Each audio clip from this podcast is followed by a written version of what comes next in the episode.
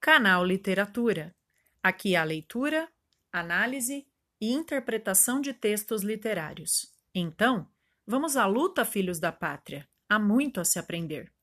Nesta temporada, o canal apresentará textos do livro Heroínas Negras Brasileiras em 15 Cordéis, da escritora, poeta e cordelista Jari de Arraes. A heroína negra deste podcast será Antonieta de Barros. Vamos conhecer um pouco de sua história e luta. A história desta heroína é mais um exemplo para todos nós. Não se deixe abater pelas circunstâncias. Levante e lute. Deixe um legado. Antonieta de Barros nasceu em 1901 em Florianópolis, Santa Catarina. De família muito pobre, ainda criança ficou órfã de pai. Aos 22 anos, com os estudos concluídos, funda e dirige um curso destinado à alfabetização de crianças carentes. Sempre conviveu com diversos desafios e preconceitos por sua cor, classe social e por ser mulher. Seu objetivo de ser professora foi alcançado.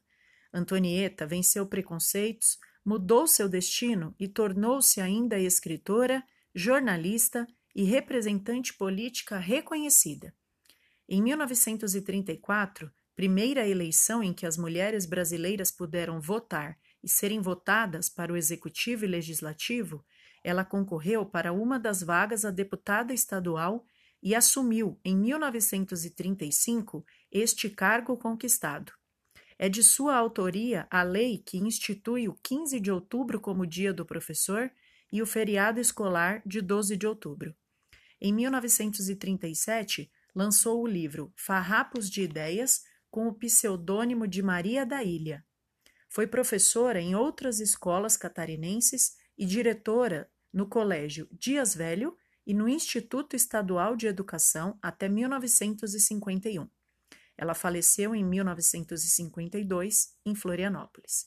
Um pensamento deixado por ela: educar é ensinar os outros a viver, é iluminar caminhos alheios, é amparar debilitados, transformando-os, transformando-os em fortes, é mostrar as veredas, apontar as escaladas, possibilitando avançar sem muletas e sem tropeços, é transportar as almas que o Senhor nos confiar à força insuperável da fé.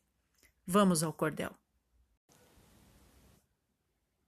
Conto aqui neste cordel uma história inspiradora de uma preta muito forte que foi tão batalhadora e com sua inteligência se mostrou norteadora. Era uma catarinense de Antonieta nomeada, sendo de origem pobre, teve a vida permeada por muita dificuldade e por luta semeada.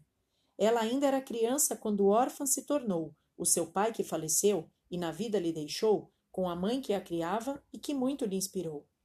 Tinha 17 anos quando conseguiu entrar na escola normalista para mais se dedicar aos estudos que gostava, querendo aperfeiçoar.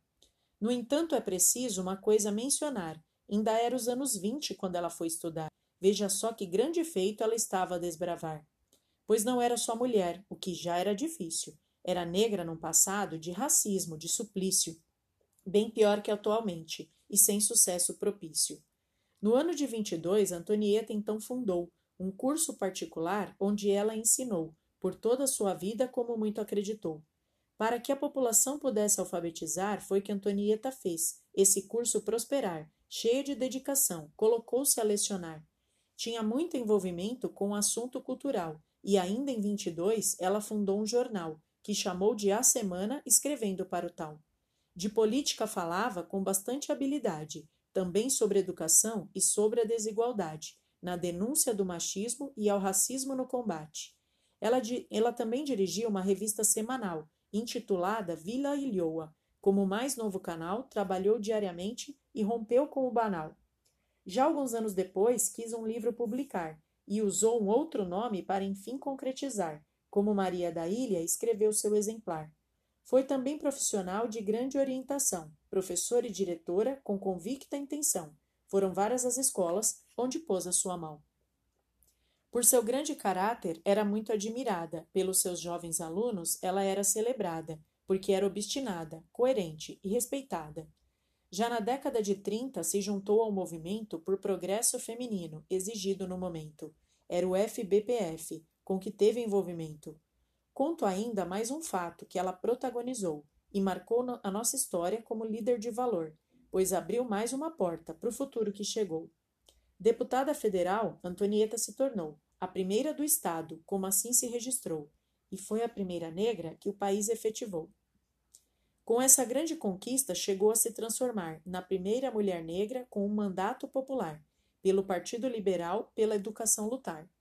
Então veio a ditadura de Estado Novo conhecida, e depois de sua queda ela fez-se embravecida, conquistando muito mais grandemente merecida. Antonieta foi incrível, na política um destaque. Foi a primeira pioneira sempre pronta para o combate, a primeira mulher negra para vários dos debates. Por inteira sua vida viveu como educadora, jornalista ou deputada, se manteve ensinadora, com lições educativas e também libertadoras. As palavras que usou espalhou pela nação, e contudo semeou a melhor revolução, pelo espaço feminino, pela sua negra ação. É por isso que eu digo: Antonieta é exemplar, e além de inspiradora, pode muito desbravar, foi abrindo os caminhos para a gente também passar.